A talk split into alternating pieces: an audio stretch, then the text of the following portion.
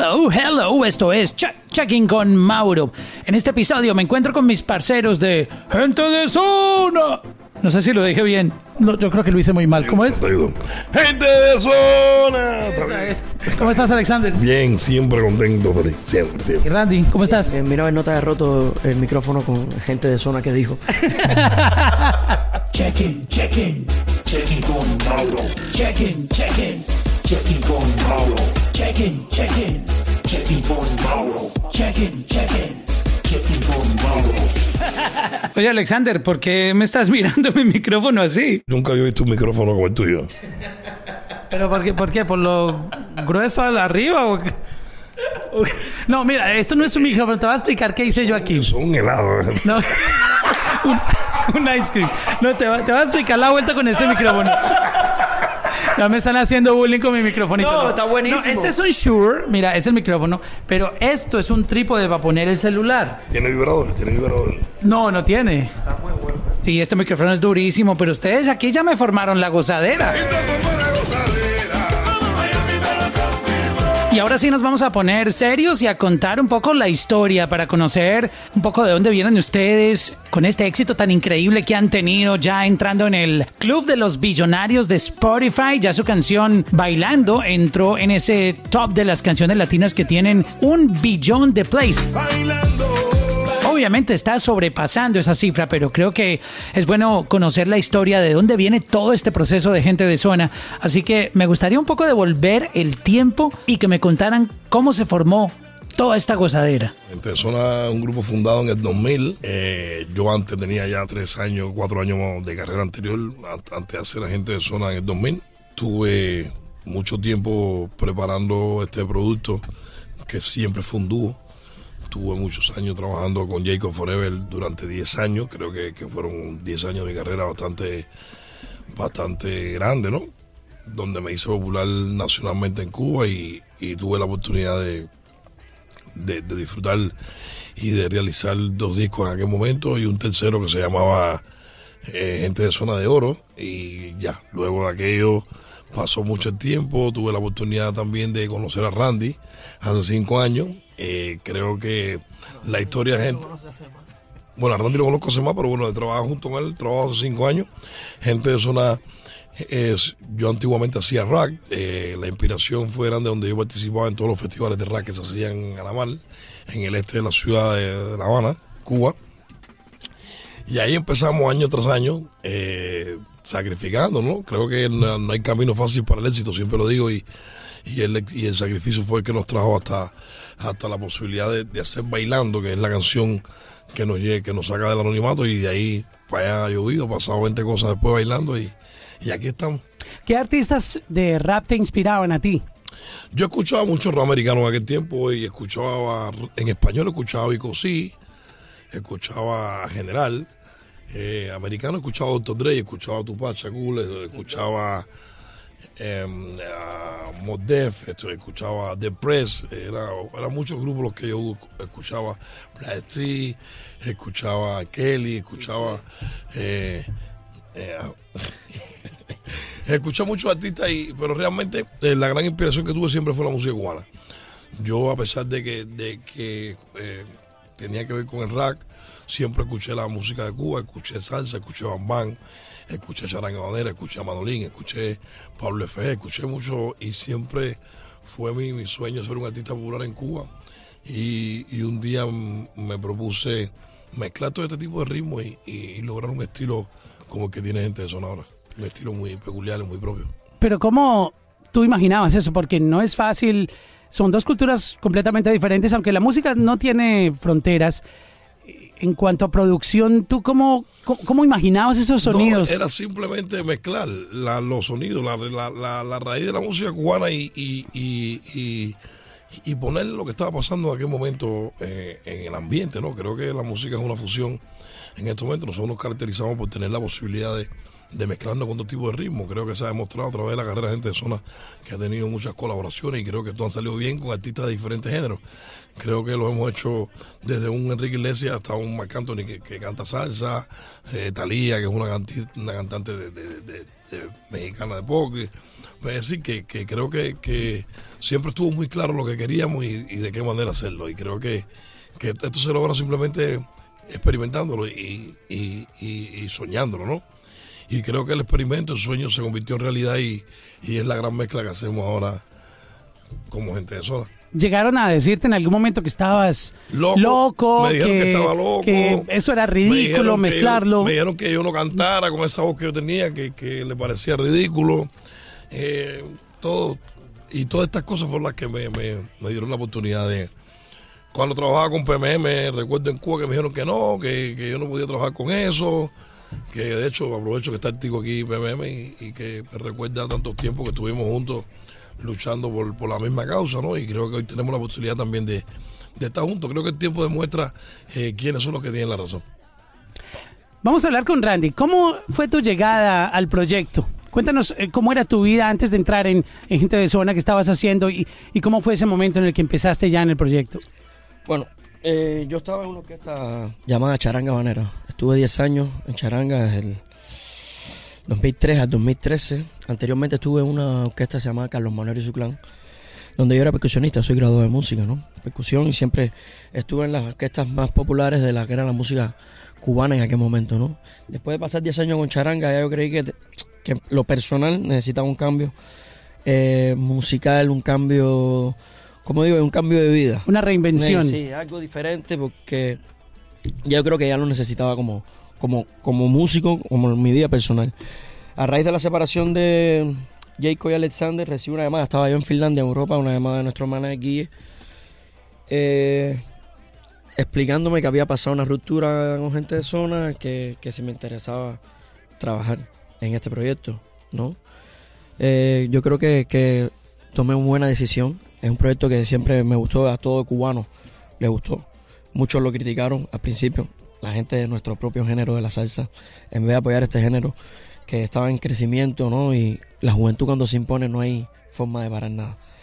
Y siempre fue una buena música, yo creo que, que- tenía una peculiaridad increíble, fue, era algo i- único, gente de zona era algo único, tú sabías, escuchabas una canción y tú decías, eso es gente de zona, tenía una identidad. Y me gustaba mucho, entonces cuando llegué a Cuba me senté a hablar con Alexander, nos pusimos de acuerdo y dijimos, bueno, vamos a echar para adelante esto. Creo, recuerdo que nuestro primer show, yo tenía solamente cuatro canciones para cantar con Alexander. Y todo, la hora y media, dos, era el solo. Y como ella venía concebido para dúo, es decir, se nos hizo un poco incómodo. eh, la gente nos criticó muchísimo. La gente me decía, tú no, tú no eres de ahí, tú no, tú, tú no, tú no te, yo no te hallo ahí. Tú eres un cantante de otro tipo, haces otro tipo de música. Y eso para mí me afectó muchísimo al principio, nos afectó a ambos, pero nos dio mucha fuerza. Yo dije, bueno, mira, la música es música. Mientras se haga bien y sea un mensaje correcto al público, va a ser productivo. Él le tiene cogida la vuelta al público, yo le tengo cogida la vuelta a nuestro, al público de, la salsa. Si nos unimos y hacemos bien las cosas, va a dar un buen resultado. Y bueno, hoy por hoy mira lo que ha pasado. Esa parte cuando empiezan las críticas y los comentarios negativos de, de los haters que siempre cuando escuchan algo nuevo o alguien que está, digamos, innovando, lo primero que llegan son las críticas negativas. Obviamente llegan positivas también, pero, pero no deja de afectar lo negativo porque uno le está metiendo el corazón, le está metiendo el alma a algo, innovando y proponiendo. Y, y- y no falta la gente que, que no sé por qué motivo empiezan a irse Pero en lo que no te mata, lo que no te mata te hace más fuerte. Entonces yo decía, bueno, hoy hay show. Nos criticaron, perfecto. El próximo show, cuando está el día, se llenaba de nuevo.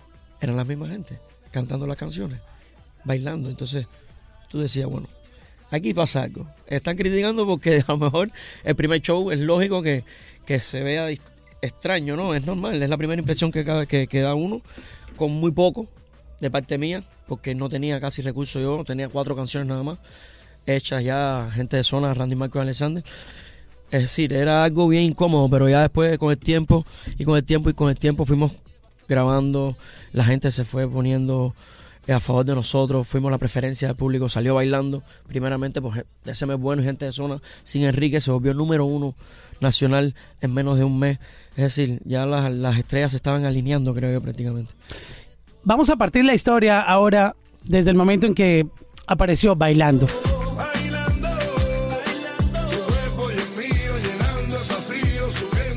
¿Cómo se cocinó toda esta historia? ¿Cómo empezó este, este monstruo que ya se tomó el planeta y el universo? Nosotros tenemos un ingeniero de sonido que trabajaba en aquel momento con, con Bueno y, y Bueno eh, estaba en Cuba muy popular en aquel momento y, y- y- y mucha gente en Cuba no conocían, conocían que él era un gran compositor, pero no tenían conocimiento de cuántas canciones tenía bien famosas, se dedicó a cantarlas en Cuba, se hizo muy popular y este de ingeniero de sonido nos contacta con DCM, nos encontramos en un estudio y ahí empezamos a cocinar qué íbamos a hacer. Él ya tenía la canción prácticamente la idea hecha, eh, se llamaba Física y Química. Luego nosotros nos juntamos en el, en el estudio, le pusimos la parte de nosotros, los sabores de nosotros y creo que después la escuchó Enrique Iglesias un siendo un amigo. Enrique creo que había compuesto un pedazo de la canción con él, entonces, pero ya la canción la habíamos hecho con, con December, ya había sido número uno en Cuba y ya luego con la, con, con la incorporación de Enrique creo que iba a ser el número uno a nivel mundial hasta el punto que, que se ha convertido en... está entre las 10 canciones más. Ya tiene más de un billón. tiene 2 billones. Do- perdón, dos billones. Esta ha sido de las canciones latinas de la historia que más lejos ha llegado en, en cuanto a consumo global. Y- y- Hasta y- que llegó despacito. Despacito, que despacito, despacito, despacito. Y yo- y- pero bueno, no. En aquella época era, era diferente también. Una época diferente de la música. Creo que la música en cuatro años ha cambiado mucho con, con el social media. Cada vez más plataformas, cada vez eh, sacas un video y los views son así como agua para chocolate, ¿no? Antes no había eso. Y cuando llegamos aquí a este sector de la industria con esa canción, yo creo que fue algo muy, muy, muy grande, muy rápido. ¿Qué pasó en la vida de gente de zona cuando bailando se pegó? Cuando bailando se pegó, bueno, ¿Qué, qué- qué empezó a pasar? ¿Cómo fueron los cambios que, que empezaron a llegar en el proyecto? Mira. Ok, ya estamos viendo el, el reloj cambios. con dia- en diamantado. Mira, cambio. No, no, fueron muchos cambios, fueron muchos cambios emocionales, fueron muchos cambios en, en la manera de, de- de ver la música, fueron muchos cambios, eh, fueron cambios muy rápidos, creo que, que nosotros lo asimilamos bastante bien, creo que cuando un artista llega al momento que le llega a, a su vida una canción tan importante, empiezan los grandes negocios, empiezan, empiezan a conocerte gente que nunca han tenido conocimiento de, de tu música, ni de quién tú eres. Y creo que Bailando fue la canción que nos ayudó a esto. Creo que con esta canción el mundo entero se enteró que existía un grupo cubano que se llamaba Gente de Zona. Y luego a raíz de esto empezaron a, a seguir a Gente de Zona. Eh, nosotros eh, nos cambió la vida a tal punto fuimos capaces de tener con esta canción cuatro Grammy, eh, sí, t- tres Grammy y tres Grammy que, que, que al final no lo esperábamos, no, no era eso, son tres Grammy que, que soñamos en algún momento poder tener, era algo prácticamente imposible para nosotros y, y de momento lo tuvimos, con esta canción tuvimos todo tipo de premiación, premio Lo Nuestro, premio Juventud, todos los premios de la industria los tuvimos con esta canción y creo que, que esta canción nos dio fuerza para seguir trabajando, ¿no? Y, y, y ya no nos pusimos ahí entonces a trabajar directamente con el mercado, no solamente con el mercado cubano, sino con el mercado internacional, con el mundo entero. Y creo que después de esto nos surgió la idea de, hacer una canción que nos acercara un poco al público latino y creo que de esto nació La Gozadera, que ha sido otro, el, el segundo hit más grande que hemos tenido nosotros con Mike Anthony creo que, que a raíz de esto la gente nos empezaron a llamar, empezamos comunicando con los otros artistas de la industria. Después de esto vino la grabación con Cali Minot, después vino la grabación con, con- Bueno, los medios básicos, de, los medios básicos de la industria, a partir de ahí todo el mundo empezó a querer colaborar con gente. Creo que empezaron a conocer un- un- una identidad musical que no estaban acostumbrados a oír en, en- la industria, ¿no? Eh, a la vez que, que salimos del anonimato, gente de zona tiene una identidad, un sonido único, tiene una peculiaridad en las voces única. en- entonces, yo creo que a raíz de eso, aparte, cuando hacemos las cosas no es por nada, es con mayor, la mayor bondad, lo hacemos bien, ¿no? Y está el resultado. Eh, estos, cuando tantos artistas tan grandes de la industria te llaman para colaborar contigo con una canción, es porque algo está pasando, ¿no? Eso es cierto.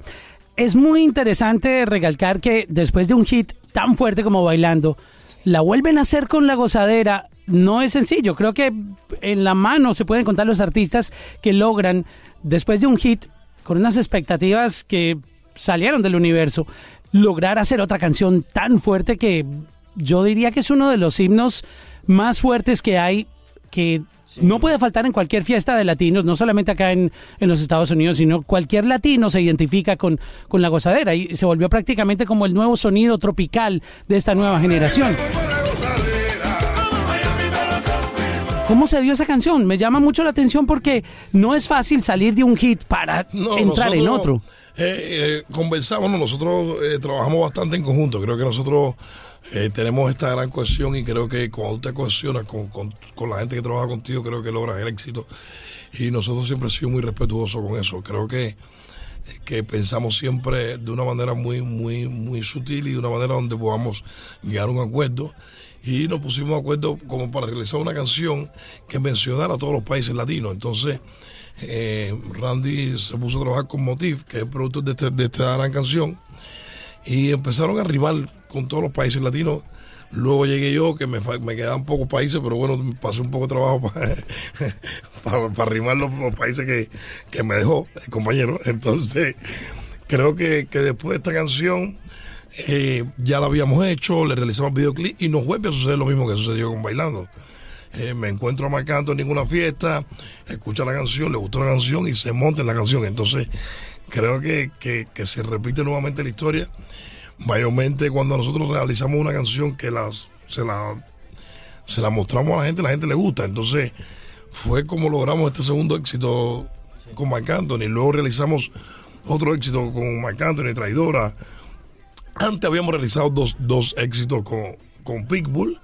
Realizamos un videoclip con De Piensa, que también fue un tema que tuvo bastante éxito. Entonces creo que a raíz de esto ha sucedido. Ahora nos llegó lo de Talía, nos ha llegado Pausini, ahora nos llegó con Silvestre, nos llegó con Gilberto Franco de Vita y Gilberto Santa Rosa. Creo que, medio básico. No, si vamos a hablar de hits, eh, el playlist es interminable. Me gusta mucho porque ustedes experimentan muchos sonidos. Algo contigo es una canción que tiene, digamos, un poco de música dance, Sí, pero sí, se sale un poquito de, de la onda que venían, pero proponen sonidos muy interesantes.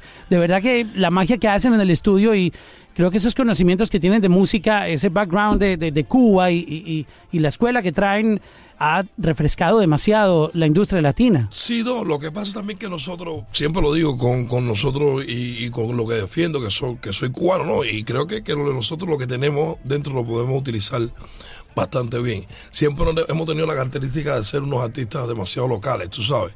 Y, creo que el experimento, el éxito de nosotros está cuando mezclamos esto con lo que está pasando en la industria. Entonces, creo que, que nosotros lo aprovechamos bastante bien. No es que solamente dejemos de ser cubanos ni que hemos cambiado nuestro ritmo que hacíamos hace 10 años atrás. Simplemente que la música cada día que pasa eh, eh, cambia. Entonces tú tienes que cambiar con ella si quieres tener éxito. Si quieres tener éxito tienes que, ir como va la industria. Si no, eh, tienes que quedarte. O pues lo vemos, por ejemplo, Mike Anthony.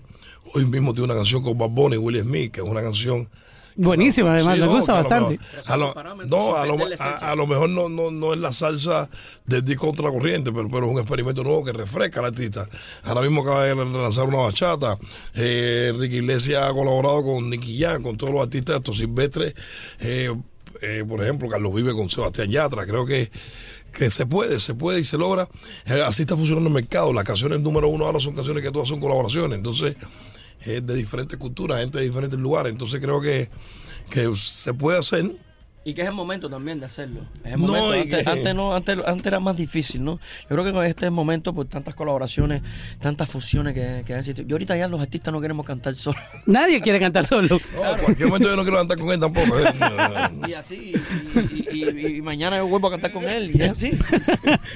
Pero en este momento las colaboraciones han demostrado que pueden llevar una canción a otro nivel, no solo por no es que el artista solo no tenga el talento ni puede hacerlo, es que parece que atreve, parece que como solo entonces Las fusiones. para, para poder lograr esa fusión porque a lo mejor yo digo bueno quiero cantar una balada pero para yo cantar una balada de gente de zona coño estaría extraño cantar una balada ¿por qué no llamamos a Laura Pausini y hacemos una fusión porque además de eso, cada voz No. eh, es un instrumento diferente, suena diferente, tiene un estilo diferente. Cuando lo fusionas en, en un mundo donde la gente está consumiendo sonidos diferentes y Bueno, en este propuestas, momento tenemos una colaboración que estamos lanzando, darle completo el cuento. Con, con el Micha y, creo que, que es para que la industria se den cuenta que yo no soy el único ronco en la industria. Eh, son dos. Entonces, el que, el que va a colaborar conmigo es más ronco que yo. No sé qué van a hacer con él. de- imagínate tú con Bryant Myers.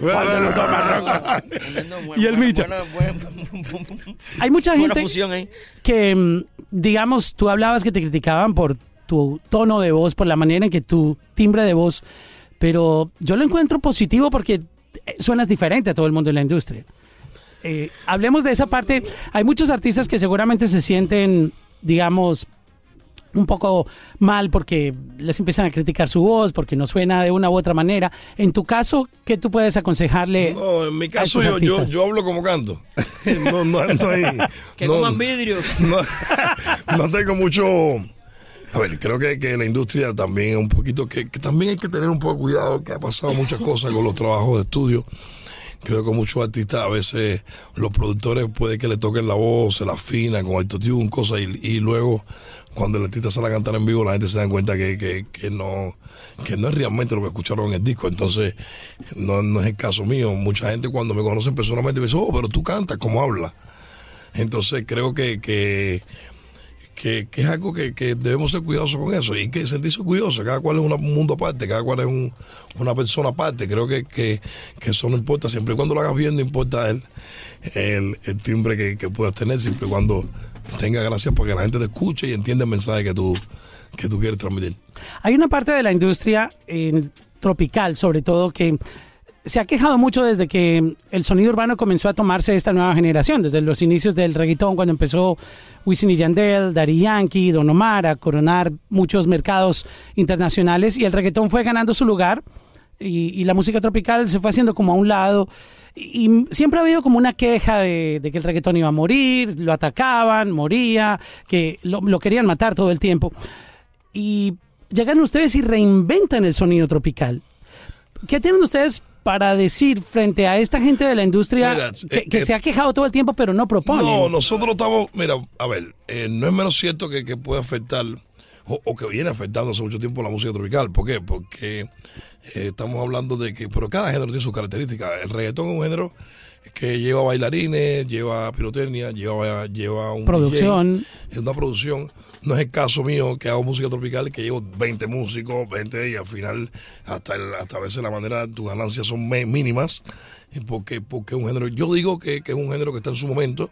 Ahora aparece el track que, que como tú paras a un cantar Bad Bunny, eh, es- es- la música tiene generaciones y tiene cambio. Pero en el caso de nosotros, eh, a mí particularmente yo, yo sé quién soy, yo sé lo que hago, yo sé lo que yo quiero transmitir. No, no tiene nada que ver, yo no, yo no puedo hacer lo que hacen ellos. Yo más que puedo hacer es colaborar con ellos, pero, pero yo tengo una identidad, yo tengo una música, yo soy gente de zona, yo hago una música eh, para todo tipo de público en general. Yo, yo trabajo durante años para lo mismo para una persona de 70, 60, eh, ¿me entiendes? Eh, Y la juventud que en este momento es lo que consume. Entonces, tú tienes, o te unes o, o no puedes ponerte en contra, no puedes criticar algo, porque cuando yo empecé eh, con la mezcla esta de, mi música tropical, en los inicios míos, también fui criticado.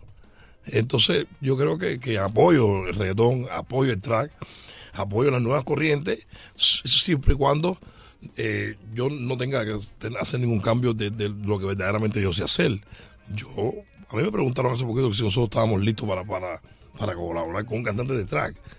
Y, y próximamente esperarán una, una colaboración con gente de zona de un cantante de trap. Porque Para mí se ve que ya está listo eso porque has mencionado el trap un montón de veces. No, no, porque, porque yo sé que, que es lo que la gente le, hay, hay quien, quien se queja, pero hay fenómenos que son imparables. Entonces, cuando la gente arrastra masa es, es porque tienen algo. Eh, La gente le va a decir, ah, el seno, el mensaje no me gusta, pero la gente lo está consumiendo. Entonces, lo más que puede hacer es apoyar y yo por eso apoyo. Y punto. Y si mañana me toca hacerlo, lo hago. Pero tú no vas a decir ninguna de esas palabras. eh, No está, no, no está dentro de mi, no está dentro de mi, mi- mi No, no, creo que no, no creo que haga falta. Yo creo que cuando el mensaje está bien dicho, eh, eh, está directo. Hay, hay- hay que le funciona. Gente de zona no se ha caracterizado por, por ser un grupo de, de tener sus textos seno para poder lograr un objetivo, ¿no? Yo creo que son problemas generacionales. Si no, eh, Carlos Vives no estuviera haciendo canción con Yatra o no estuviera haciendo Marc Anthony con Bad Bunny, ¿no? Son problemas generacionales. Yo creo que cuando las cosas, cuando, cuando las prohíbes, cuando más gustan. Entonces, hay que, hay que ir con la corriente. Hay mucho artista americano queriendo lanzar su carrera a través de artistas latinos. Will Smith solo está colaborando con artistas latinos, un artista que es americano 100%, y hay muchos que, que están buscando el, el- el sonido latino. Están pasando cosas grandísimas y creo que el español se volvió ya un lenguaje Sí, el género- autoritario en, en la industria. El género urbano está, es decir, el género urbano ya se apoderó de Europa completamente. Es decir, ya se ha apoderado del mundo entero. Estuvimos viendo a Balvin en Japón. Estuvimos viendo a gente sola en Israel. ¿no? Yo creo que el género urbano ya se ha apoderado del mundo entero y creo que, que ahora es cuando va a coger más fuerza todavía. Es decir, esto está empezando ahora. ¿Qué está pasando que recientemente no han estado nominados en los premios Grammy? Considero que ustedes están sacando una música increíble y, y por algún motivo no están apareciendo muy frecuentemente en las nominaciones. Bueno, será para el próximo año. Te lo dije por no por cantar música urbana. No, no, no, no, estuvimos Pero- y después de hacer Pero un con- disco... si han sacado tremendos álbumes. Sí, pero bueno, parece que no, no, no tuvimos la suerte. Entonces, nada, hay que seguir trabajando. Eh, ellos tienen la academia, sabe lo que hace. y- Pero pues ustedes son tan buenos que uno eso. mantiene en la cabeza que están nominados. ¿Tú pusiste el cartel? No, no. No, no, no, no. Yo creo que, que eso. No, entonces es vamos a, vamos a iniciar una nueva campaña. Sin gente de zona no hay Latin Grammys. No, yo creo que. Y, y ya le tenemos el jingle. A ver, Grammy. eh, yo creo que, que la academia tiene sus características. Todos sabemos que, que la academia de los Grammy tiene sus características. Eh, creo que cada artista sabe cómo funciona. Yo sé bien cómo funciona todo ya y, y cuando uno tiene convencimiento de cómo funcionan las cosas, lo mejor que hace es mantenerse trabajando y, y bien seguro de lo que hace. Y el amor del público, que es ese es el premio más grande para un artista. Ese es más importante. Ese es más importante. Y a usted le sobra. Sí, yo creo que ese es el premio más grande que, que te puedes ganar. Yo en el caso mío, que soy ganador de varios premios, eh, creo que tenemos todos los premios de la música latina, gracias a Dios. No me molesto porque al final yo sé el trabajo que hago y, y sé la, la aceptación que tiene y, y con el corazón que se hace la música. Creo que nosotros, por ejemplo, este año presentamos dos álbumes increíbles no dicho por nosotros, sino que nos esforzamos prácticamente dos años para hacer un álbum rico en música. Hemos trabajado madrugadas enteras con muchos músicos y al final eh, siempre uno tiene la esperanza de estar nominado, pero si no estás nominado, lo creo que, que por eso no deja de tener calidad tu álbum ni, ni deja de. Me encantaría haber estado nominado, me encantaría estar en los Grammy, pero Yo creo que, esto nos da más fuerza para seguir adelante, ¿no? Eh, al contrario, agradezco a los Grammy eh, muchísimo. Eh, fuimos galardonados cuatro veces. Tenemos cuatro Grammy ganados en, dos años de carrera y eh, internacionalmente. Eh, y creo que, que sí, que, que nos da fuerza para seguir adelante y para el próximo año que sea lo que Dios quiere y si estamos nominados estaremos muy orgullosos y queremos mandarle felicidades a todos los latinos que están nominados, todos los artistas nominados y, y que, que ganen mejor. Creo que la academia tiene su función y es respetable. Pues gracias a gente de zona. ¿Este es el mismo reloj de, de la vez pasada o este es otro? eh, E- e- ese se me hace diferente. no, no me. Menos mal traje gafas porque el resplandor de esos, Oh, no de esos me- diamantes. me-. No, no me acuerdo cuál tenía, pero Se ha gastado todo su dinero en reloj. no, me he gastado todo, me he gastado, me he gastado todo el dinero financiando los relojes. Lo tiene en el banco, no lo tiene en su casa, que en Miami están robando a los artistas. Oh, tie- tienen que cambiarle la clave de la caja de seguridad, brother. No, nada más se va a encontrar este. Este y, un, y uno que tengo, ¿cómo se llama el plástico que uso? Un Casio. Gracias. Oye, siempre es un honor verte y siempre las entrevistas contigo son súper divertidas, así que aquí nos tiene para cuando quiera. No, vamos. Los queremos mucho y gracias a ti siempre por esa gente. Espérate, espérate. Pero ¿qué pasa con mi Apple Watch? Yo no uso, yo no uso, yo no uso. Mira, yo, pero yo tengo a Mickey Mouse y Mickey Mouse me da la hora, parcero. Mira, este sí que vale, mira, escucha, escucha, escucha. It's 11 or 1. El tuyo no hace eso. Diaco. No, sin nada. El teléfono tiene todo. Diaco. Bye. Checking, checking, checking con Mauro. Checking, checking, Checking con Mauro. Check-in, check-in. Checking for tomorrow. Checking, checking. Checking for tomorrow.